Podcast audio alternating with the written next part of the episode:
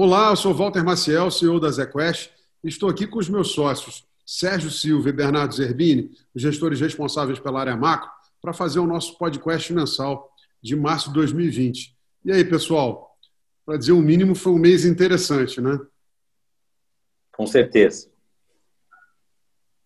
É, tivemos aí uma crise né, de, de que ainda está se desdobrando, né, é, se mostrando muito mais complexa é, do que as outras que a gente já viveu, mas eu tenho a certa impressão que, diferentemente de 2008, 2008, desde a Segunda é, Guerra Mundial, a gente não tinha uma coisa que afetou o globo todo de maneira tão forte. Né? E talvez por isso demoramos muito tempo para saber o que fazer. Discussão sobre moral hazard, se teria hiperinflação no mundo pelo quantitative easing. A impressão que eu tenho é que o aprendizado daquela época levou os bancos centrais a agirem dessa vez mais rapidamente, né? Com certeza, Walter. Acho que a atuação foi é, numa velocidade muito mais rápida e a intensidade da atuação também foi é, bem maior do que a gente viu é, naquela crise de 2008. São crises é, bastante diferentes, né? Hoje a gente tem uma crise que atinge a demanda e a oferta, né? Não só no globo inteiro, né? Em todos os países, ou seja, o mundo parou é, por dois meses ou três meses. A gente ainda não sabe qual vai ser o tamanho dessa quarentena em cada país. É, isso exigiu é, um nível de atuação, eu não diria que foi uma atuação sincronizada, mas foi uma atuação agressiva é, por parte de todos os bancos centrais, inclusive o Banco Central no Brasil é, tomou atitudes inéditas, é, não vistas lá em 2008, 2009. Então, a gente está inaugurando o nosso Kiwi brasileiro, né, por tudo que foi é, feito até agora, é, fora né, esse gasto fiscal é, relevante de, no final, dar dinheiro para os desempregados, né, empregados informais e etc. É, foi uma atuação agressiva, diferente, e que todos nós, é, é, é, acho que estamos ainda tentando entender o resultado disso. É, com certeza é uma crise diferente, é, com atuações similares, mas com impactos, eu diria que diferentes e sequelas diferentes. Né? Acho que esse é o grande questão daqui para frente, né? O que, o que vai vir depois dessa crise ou, ou depois que a economia normalizar em termos de atividade no mundo, padrão de consumo, é, comportamento é, do consumidor e etc. Como, como a gente vai sair dessa? Né? Acho que o estímulo veio aqui para ficar, está aí, ele é grande o suficiente, relevante. É, não sei se ele é né, a comparação do comportamento de 2008 e 2009, ela é, é comparável com 2020. É, eu, eu acredito que não, mas essa é a grande questão em termos de recuperação, né? Que tipo de recuperação a gente vai ver daqui para frente depois de todo esse estímulo é, visto é, no mundo inteiro. Mas eu sou obrigado, nossos ouvintes aqui vão me cobrar se eu não fizer essa pergunta. Então, você me deu o gancho, eu vou nela. É como vocês estão olhando? É, como nós vamos sair disso? O pessoal começou né, há um mês atrás, é, talvez até por otimismo, ou, ou ainda porque faltava uma leitura mais profunda do que estava acontecendo, com uma expectativa muito forte de recuperação em V. Não parece ser esse hoje o caso. E a segunda pergunta é: e apesar dessa sincronia, ou pelo menos é, de ações semelhantes ao redor do mundo, você acredita que os países desenvolvidos e, e no mercado emergente vão sair dessa com é, é, cicatrizes similares? Ou você vai ter uma reação mais heterogênea é, de comportamento dos países daqui para frente? Ah, Walter, tendo que acreditar que, dada a agilidade é, de política econômica, é, fiscal, é, política, né, estabilidade política e, e, política monetária também, eu, eu tendo a acreditar que os países é, desenvolvidos têm uma facilidade de surfar a crise maior que os emergentes. Né? É, além disso, né, os Estados Unidos né, por exemplo, é um país ainda considerado é, safe haven, né? Um país onde os, o fluxo de recursos vai como uma um destino seguro do dinheiro. Isso acaba também ajudando a, a economia americana e financiando esse déficit é, monstruoso é, que está sendo contratado a partir de todo o estímulo que a gente está vendo. A situação dos emergentes é uma situação bem mais complicada. Né? Acho que tem um espaço fiscal é, muito diferente, tem uma agilidade econômica e política também muito diferente.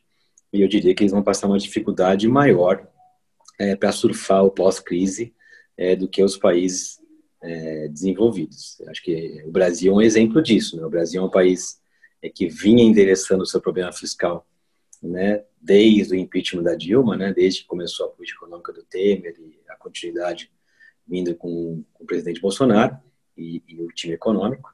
É, mas é um país que estava precisando crescer. Né? A reforma da Previdência veio, é, a gente conseguiu endereçar é, o quadro fiscal para os próximos 10 anos e etc., mas precisava crescer.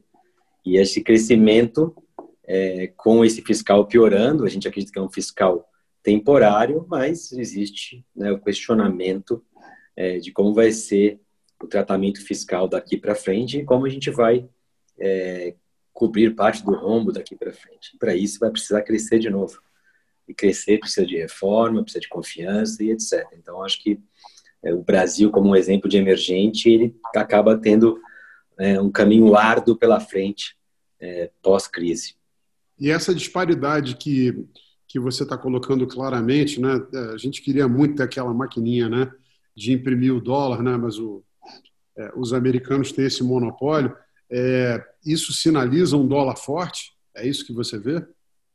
Nossa cabeça, sim, é, Walter. Até porque é, o dólar é uma, é uma, é uma, é uma é, é, difícil você prever o dólar, mas ele é uma fórmula que é diferencial de crescimento, diferencial de taxa de juros e etc. Né? Então, os países emergentes estão sendo capazes de cair juros, mesmo no ambiente de aversão a risco grande, porque a atividade econômica está colapsando.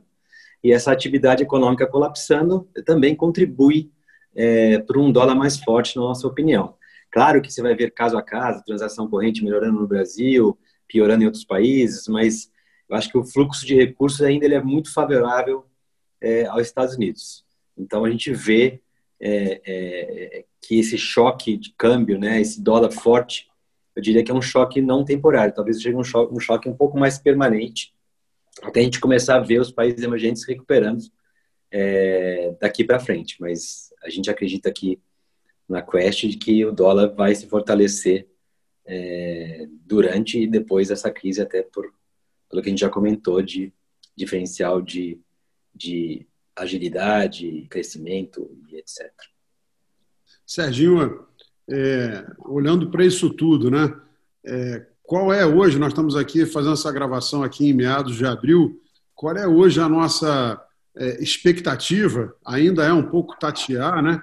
Mas do que, que a gente está olhando de parâmetro para PIB brasileiro em 2020? Bom, é, acho que a gente teve uma revisão bem forte do PIB com tudo isso que a gente está vendo. É, eu acho que fica o ponto de interrogação em relação à volta que a gente estava comentando antes. É o seguinte, é tipo, isso tudo vai depender com que ritmo a gente volta da quarentena, né? Tipo assim, que cidades conseguem voltar, é, qual é a participação que a gente vai ter, se a gente vai ter uma segunda onda de contaminação ou não. Eu acho que isso tudo fica ainda como um ponto de interrogação. Daí a dificuldade da gente conseguir prever fazer qualquer estimativa de PIB. É, nitidamente a gente vai ter menos PIB e tudo que a gente está vendo num primeiro momento é muito deflacionário. A, a gente está com inflação de 1,5 para esse ano e 2,5 para o ano que vem e alguma coisa para esse ano entre menos 4 e menos 5 de PIB, mas muito dependente do tempo que a gente fica ainda na quarentena. E isso, é, na tua cabeça, é um sinal de que juros é bem para baixo? É, eu acho que, tipo assim, como o Bernardo estava falando antes, né, eu acho que a gente teve uma reação é, do Banco Central que foi muito diferente das outras. Eles tinham uma leitura, talvez, uh, melhor do que a nossa em relação ao esforço fiscal que teria que ser feito, ajudas não só a pessoas físicas, mas a, a pequenos negócios ou médios negócios também, é, tipo, todo o, toda a ajuda a estados e municípios, então é uma coisa muito mais ampla do que a gente conseguiu ver no meio do caminho. Eu acho que por isso uh, ele adotou duas posturas que eu acho que no início foram um pouco criticadas pelo mercado e agora o mercado está conseguindo entender melhor é, para que lado eles estão indo. O primeiro era que o mercado pedia um corte de juros mais agressivo e ele está indo, tipo, obedecendo o calendário, não fazendo reuniões extraordinárias e indo de 50 e 50 basis points e reavaliando a cada é, reunião. É, cortou 50 na última, provavelmente vai cortar 50 agora de novo, e a gente tem mais um corte de 50 depois desse, levando a taxa de juros a 2,75. Uh, eu acho que esse é o primeiro passo. Uh, e o segundo a coisa foi tipo a maneira que ele está uh, intervindo na moeda, que é uma maneira muito mais é, pontual do que o que a gente esperava de um plano de venda de reservas, etc. Eu acho que, dada a gravidade da situação e dada a complexidade da situação, é um seguro que ele entende que ele tem, mas que ele vai usar de forma muito mais moderada e com, com muito mais cuidado do que a gente esperava, é, ou a avaliação que a gente fazia no início da crise, né? Mas certamente a gente uh, vai ter juros para baixo, uh, por um longo por, por um longo período de tempo e se ele vai parar no 2,75 ou não, eu acho que a gente vai precisar de um pouco mais de tempo para poder ver. Bom, pessoal, acho que já fizemos aqui uma avaliação aí de cenário, mas é, mesmo crises são sempre oportunidades né, é, para ganhar dinheiro e para gerar retorno. Olhando aí para o nosso fundo, começando pelo Bernardo, o que, que a gente está construindo aí de posições é, para é, entregar a nossa meta de retorno para os nossos investidores? Ah, Walter, primeiro acho que o padrão de volatilidade é, do mercado mudou bastante, está se normalizando é, ao longo dessa, dessa, eu diria não calmaria, né, mas ao longo de, de, de, dessas medidas tomadas pelos bancos centrais, tanto, tanto em termos monetários, é, fiscais e de liquidez, que está, diria, diminuindo um pouco a volatilidade é, intraday do mercado. Né? Então, isso vai permitir que é, nós tomamos mais risco em termos de, de, de VAR e etc. Em termos de cenário. É o seguinte, no primeiro momento, quando a avó abriu muito, você diminui a posição, mas não necessariamente diminui a risco, né? Isso aí. Então, em termos de cenário, como a gente já falou, é, a gente não acredita num V-shape, né, numa recuperação em V da economia global, nem da economia brasileira. Eu acho que essa é a grande questão para o mercado, né? Quem acertar o cenário de crescimento é, pós-crise é o que é, é, é, o X da questão, né? É o que vai realmente fazer diferença na performance dos fundos. Nós aqui hoje, pelo que a gente tem na nossa mão, eu sei que prever crescimento, prever inflação do ano que vem, etc., virou é, um serviço de cartomante, né? Dado é, tudo que está sendo feito. Mas, é, dado a gente tem que acreditar numa coisa e dado os estudos que a gente vem feito, o nosso cenário macro que o que o Serginho já comentou, de um PIB de menos 5 no Brasil é, e um PIB global também bastante é, prejudicado, é, a gente tem posições é, onde o dólar se fortalece contra o real e outras moedas. Então a gente aposta num dólar forte, é, dado que, como comentado já, a gente acha que é um choque é, permanente no Brasil, mais ainda se o nosso cenário de juros estiver é, correto, que o Sérgio vai comentar daqui a pouco. Na parte de bolsa, é, realmente a bolsa virou um, uma aposta um pouco mais difícil, né? E o nível de convicção com o crescimento e com a recuperação e o formato de crescimento é o que vai, é, é, diria que, ditar é, a direção da bolsa daqui para frente. É, a gente está bem cauteloso é, na parte de bolsa, eu diria que o S&P aqui no 2.840 que está hoje, a bolsa aí perto do 81 mil, 82 mil, é, a gente não acredita numa assimetria relevante de preço nos níveis atuais. então, eu diria que a gente estaria inclinado mais a ficar vendido é, nos níveis atuais do que comprado. Então, a gente, no fundo, está tentando é, procurar estratégias é, para a gente poder vender a bolsa em níveis de preços mais atrativos. Mas a assimetria para a gente hoje é, na bolsa é, não está clara em termos de comprar a bolsa, está mais clara em termos de vender a bolsa. Claro que quase 30 uma casa multi-estratégia, né? A gente acha que o stock picking aqui ganhou uma importância bastante grande. Então, isso nossos fundos long and shorts fazem muito bem, a equipe do, do Silvério faz muito bem, e acho que é, aqui é escolher os ganhadores e perdedores dessa crise. Então, a gente tem uma oportunidade dentro da casa de refletir esse stock picking também é, dentro do nosso fundo macro.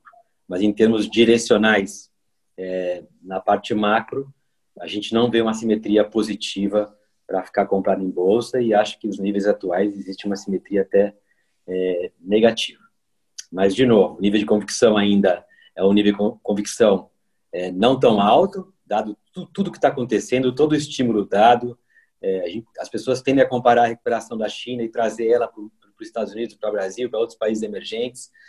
A gente sabe que nem tudo é replicável. É, esse diria que esse espírito animal consumidor da China que voltou, talvez seja algo temporário, das pessoas estarem em casa há muito tempo e querer ir para um shopping gastar dinheiro que nem louco. É, mas tem coisas que a gente tem uma convicção grande. A destruição de emprego, ela é relevante e, e não acho que vai voltar rápido. Então, difícil ver o mundo é, pré-crise voltar nos próximos dois anos. É, mas, de novo, né, nível de convicção ainda, dado que a gente tem na nossa mão, é baixo, mas a gente tá, nosso trabalho aqui agora é esse, né? É estudar, discutir, é, explorar esse, essa, esse shape, né? Esse comportamento do crescimento daqui para frente. É, lembrando, inclusive, que na China, né, a participação estatal na economia é muito maior, né? Então, é, é difícil até esperar comportamento homogêneo. Mesmo no mercado aí acionário, acho que a gente vai ver uma disparidade também é, de impactos entre as empresas mais fortes, capitalizadas e as outras, né? Vai ter muita heterogeneidade, né? Serginho, é, nos mercados é, de juros e inflação, como é que você está vendo as oportunidades? Onde você está centrando aí o teu foco? Bom, é, eu acho que isso, tipo assim, só para deixar claro, isso vale tanto para os fundos, aproveitar a oportunidade, né? vale tanto para os fundos é, de multimercado, também como os fundos de renda fixa, a estratégia é a mesma, a cabeça é a mesma, a previdência também.